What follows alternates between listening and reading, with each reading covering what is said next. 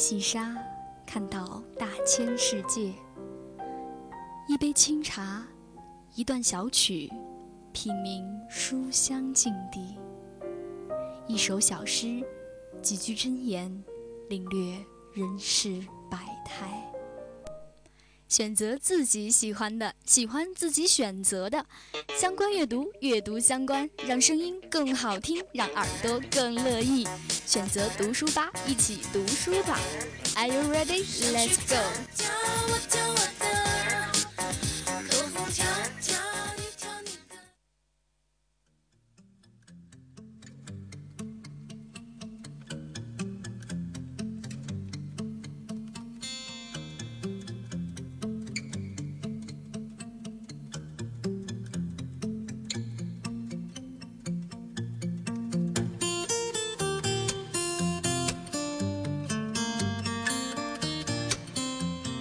各位听众，欢迎继续锁定 FM 九十五点二浙江师范大学校园之声。北京时间的十七点三十一分，这一节是由一家为你带来的读书吧。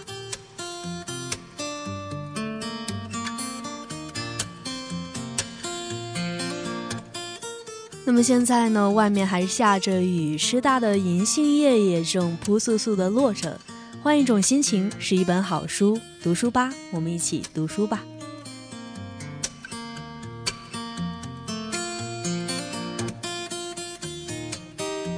好了，还是一起来看一看本期读书吧带给大家的主要内容。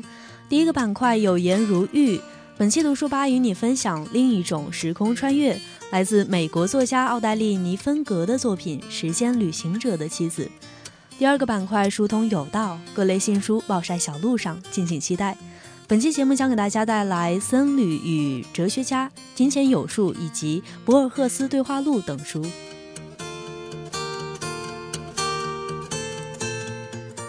第三个板块呢，依旧是我们的书讯快车，给你最新最热的读书通道。本期书讯：亚马逊年度最佳图书第一名颁给华裔女作家处女作《Everything I Never Told You》。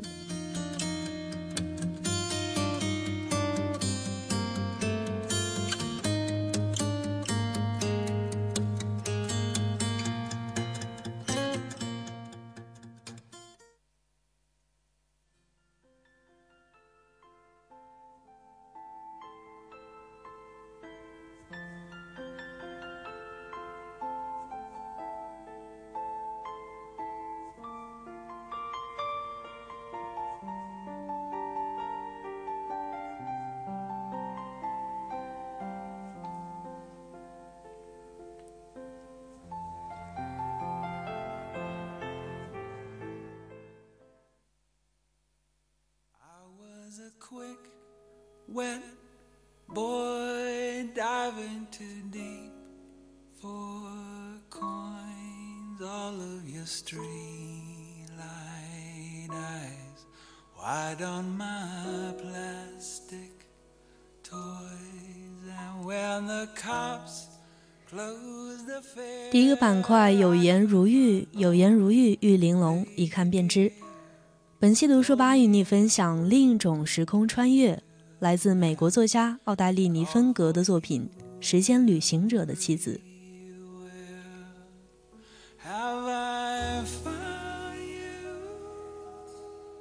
提起科幻作品，可能很多人第一想到的就是电影。书籍固然有，但是总觉得在看一些纯科幻书籍时，会觉得“科幻”两个字高端考究，散发着高冷的气质，让自己很难琢磨。其实，一家像很多人一样，一直对科幻作品有着莫名的情结。看得多了，就会发现，科幻的表皮下，我们可以感受到其中炙热的情怀。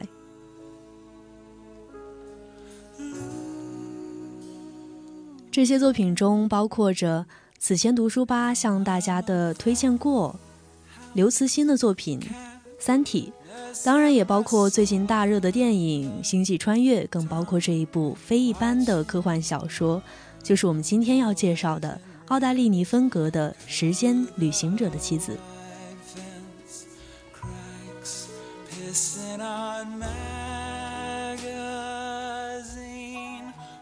说到这位作者呢，可能很多人不是很了解。其实这一位奥黛丽·尼芬格并非是一个专业的作家，他的本职是一名大学的教授。《时空旅行者的妻子》也是他的第一部作品，但是这部处女作从2005年出版以来，一直都位列于畅销书榜单中。也曾经被改编成由艾瑞克·巴纳与瑞秋·麦克亚当斯主演的同名电影，非常精美。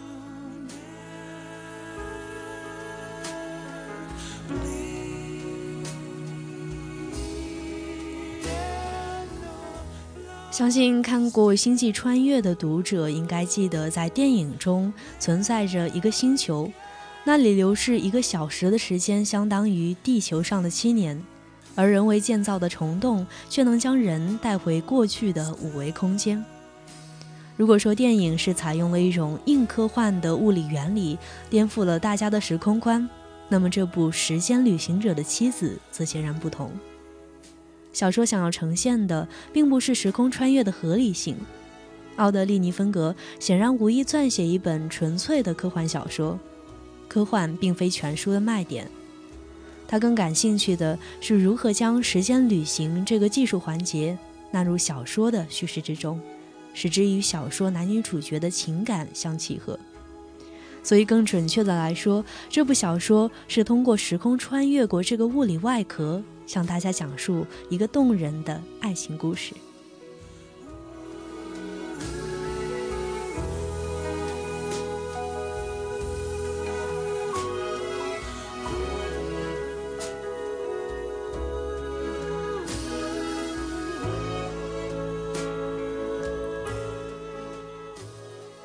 一个男人，一个女人，这是正常的爱情中所不可缺少的人物。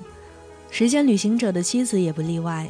小说一个美国现代化的城市为背景，视角呢则在故事的主人公亨利和克莱尔之间来回交错，看起来有点像是两个人的内心独白。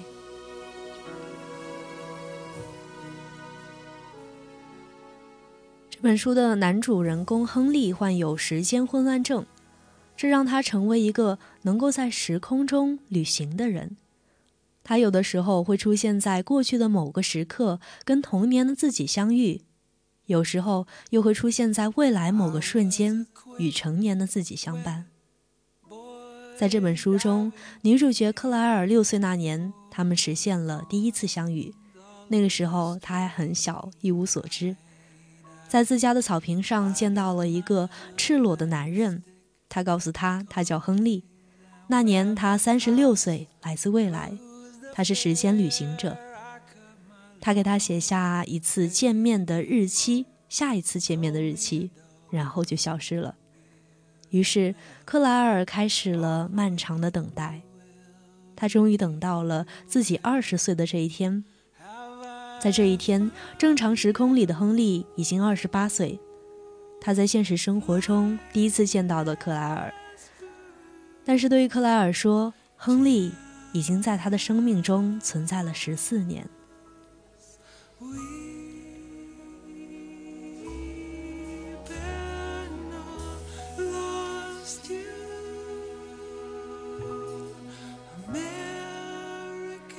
当克莱尔还没有真正成为时间旅行者的妻子时，爱情到这时为止都是浪漫的。作者更多展现的是旅空旅行带来的戏剧性，比如至少可以在股市中长胜不败。但是有了爱之后，他们就想要一个温馨的家，于是真正的问题开始了，比如如何让新郎在漫长的举行婚礼期间不会消失。而结婚后，克莱尔也不得不数次流产，因为她所怀上的小孩也会像父亲那样发生时空旅行，会重新进入她的子宫，于是他就大出血。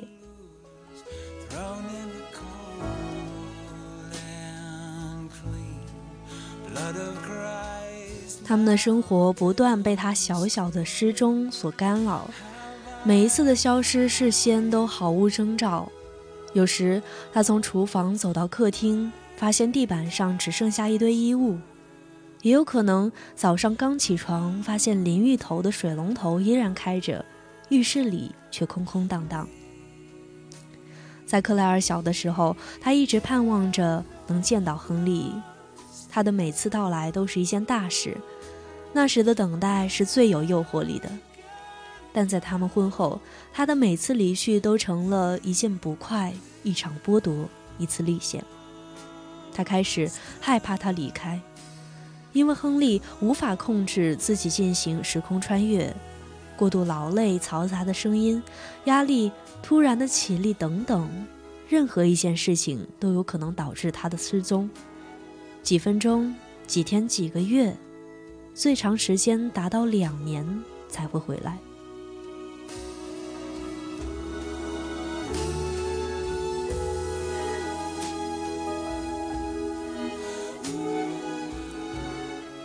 小说最触动人心的部分，当属亨利和克莱尔的离别。一九九零年，亨利在一次时间旅行中被猎手误杀。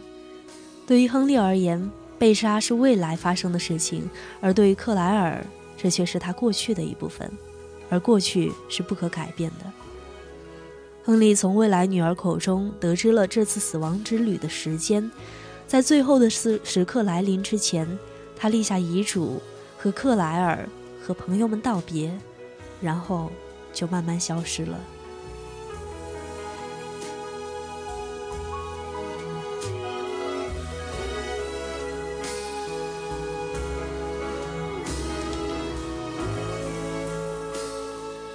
关于爱情的故事实在是太多了，它们有着无法避免的重复，而真实的爱情被生活拉长以后，也难免会让人产生厌倦。而这本《时间旅行者的妻子》用一种等待的姿态，描绘了另一种穿越时空的爱情。一首爱战胜了时间的高颂歌，神奇和感动这两种体验融合在一起。产生的奇妙的化学反应，让人心神摇曳，长久回味。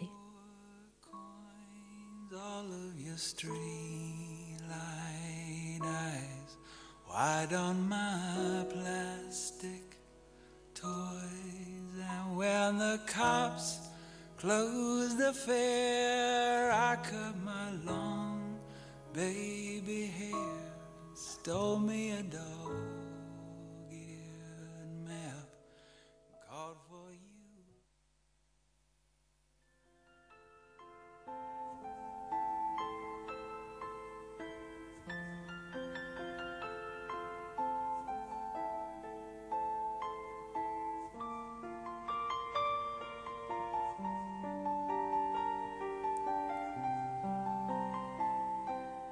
来到第二个板块，疏通有道，各类新书暴晒小路上，敬请期待。本期节目将给大家带来《僧侣与哲学家》《金钱有术》《博尔赫斯对话录》等书。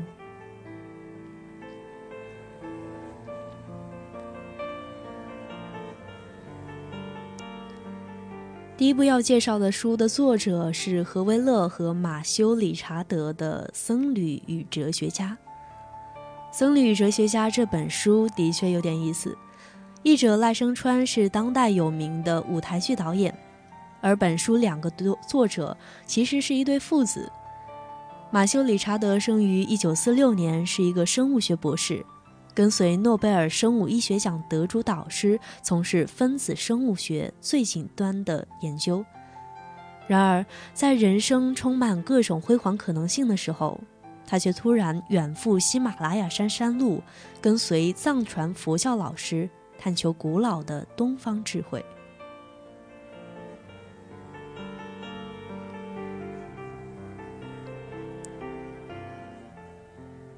二十年后，一九九六年的五月，他的父亲法兰学学院院士、哲学家让·何维勒来到尼泊尔加德满都一个叫哈迪班的宁静地方。与已经成为藏传佛教僧侣的马修·理查德进行了一场为期十天的对谈，所谈的内容涉及社会、文明、生命、宇宙等诸多重大问题。这是一对父子相隔二十年的重逢，更是一东方智慧与西方理性之间一次震撼心灵的碰撞。当现代的科学遇上古老的佛法，当西方的物质遇上东方的心灵，当望子成龙的父亲遇上欲思解脱的儿子，必然迸发最上乘的智慧。这也就是这本僧侣哲学家带来的迷人之处。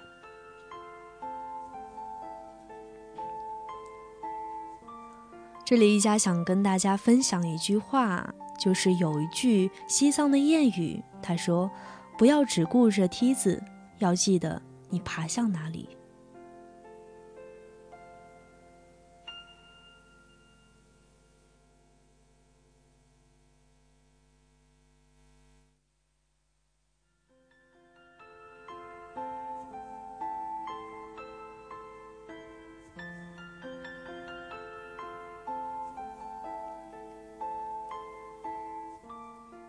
第二本推荐给大家的书呢是《金钱有数》。听到这本书的名字，也许大家有点犯怵，怎么就来介绍一本烂大街的成功学畅销书呢？但是，一家一点都不意外，大家有这样的困惑，因为这期知乎的主题就是百万赞同认证的金融选修课。作为知乎旗下出版的期刊，除了这本实体出版书，还有很多发布在网络上的电子期刊。有一个研系列的作品合集就相当高端，它的文案就是每一位认真的知友都是知识海洋中吸出的智慧之言，他们分享知识、经验与见解，为世界增光添伟。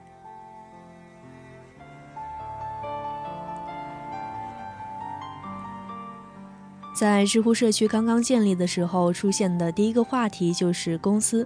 从公司开始，它的下沿子话题涉及到股权上市等各个细致的领域。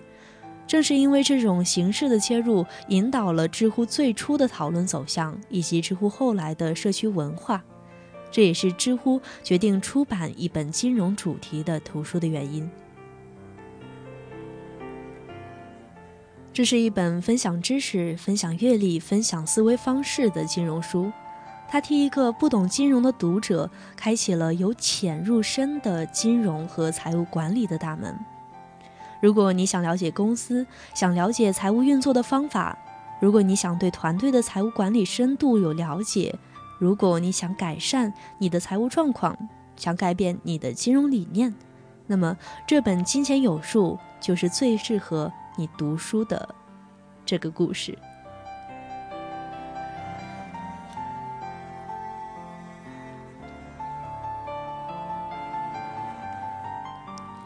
第三本书呢，是来自一本外国作家的博尔赫斯谈话录。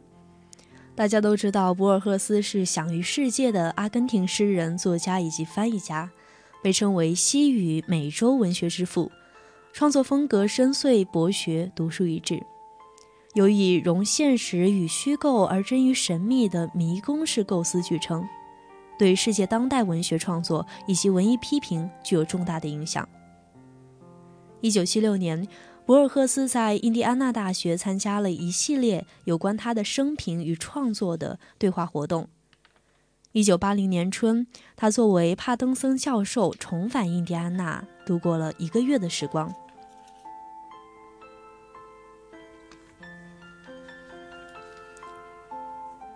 此外，他还访问了芝加哥、纽约和波士顿，一路上边走边谈。本书为这两次美国之行中接受访谈的记录结集，共十一篇对话，涉及博尔赫斯对时代、哲学、文学、宗教和写作的诸多观点。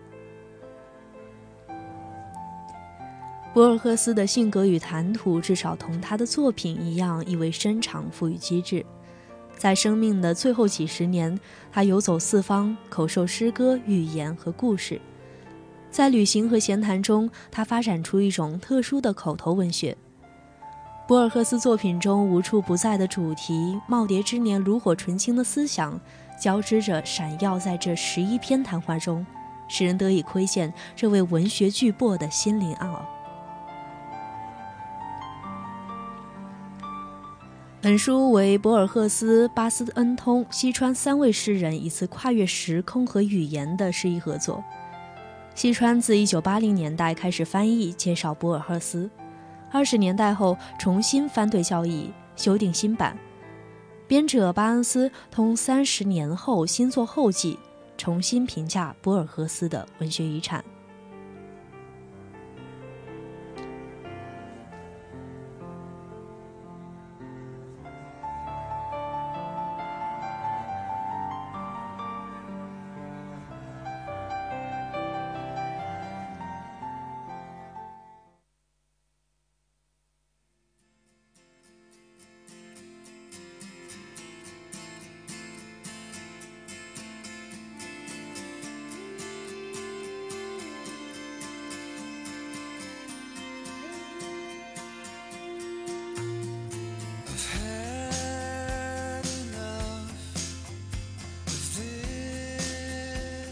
好，马上进入我们第三个板块——书讯快车，给你最新最热的读书通道。本期书讯呢是亚马逊年度最佳图书第一名颁给华裔女作家《Everything I Never Told You》。十一月十号，亚马逊评选出了今年最佳图书，共一百部，涵盖了文学类、食谱、园艺、绘本等各个类别，既有虚构，也有非虚构。斯蒂芬金的新书《复活》排名第六，大卫米切尔的新书《谷中》排名第十四。出人意料的是，排名第一的居然是年轻的华裔女作家 Celeste Ng 的处女作《Everything I Never Told You》。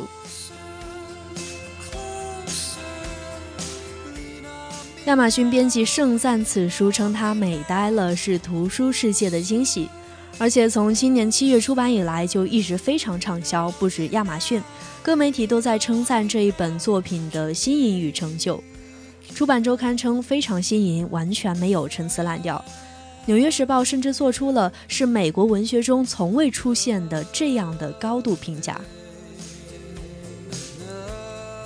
这是一本写爱、家庭和野心的书，通过追叙、日记倒叙等多种叙事手段。父亲、母亲、女儿等多维叙事角度，展现出二十世纪七十年代一个华裔男性与白人女性组成的家庭，表现出了七十年代美国亚裔的孤独、局外感以及跨种族婚姻的社会的特殊问题。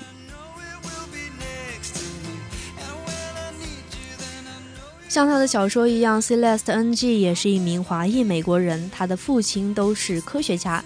一九六零年代从香港移民到美国，因此对于种族差异与移民的烦恼也有着直接深入的体会。他也为媒体撰写刊栏，希望通过写作写故事来消除种族以及文明之间的误解，改变华人的刻板印象。写作就像是整个世界喊话，得到亚马逊的肯定。他表示，就好像是自己的呼喊得到了回应，会接着写作下一步。不过，早在写说出版之前，ClessNG 就表示不想成为下一个谭恩美，希望自己的作品也有更丰富的内涵，而不局限于特种的类型。我们也期待他能有更多更新的作品带给我们的读者。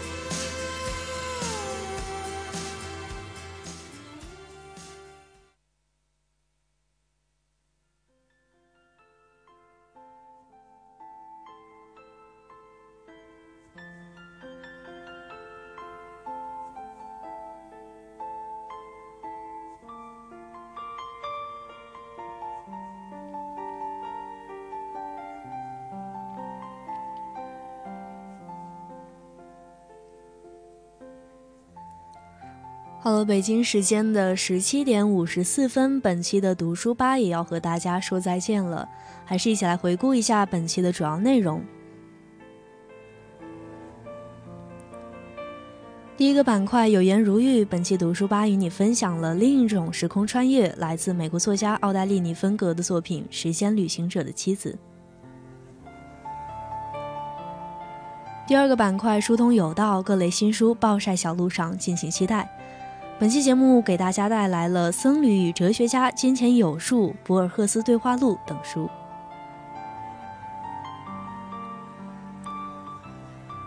第三个板块书讯快车，最新最热的读书通道。本期书讯：亚马逊年度最佳图书第一名颁给华裔女作家处女作《Everything I Never Told You》。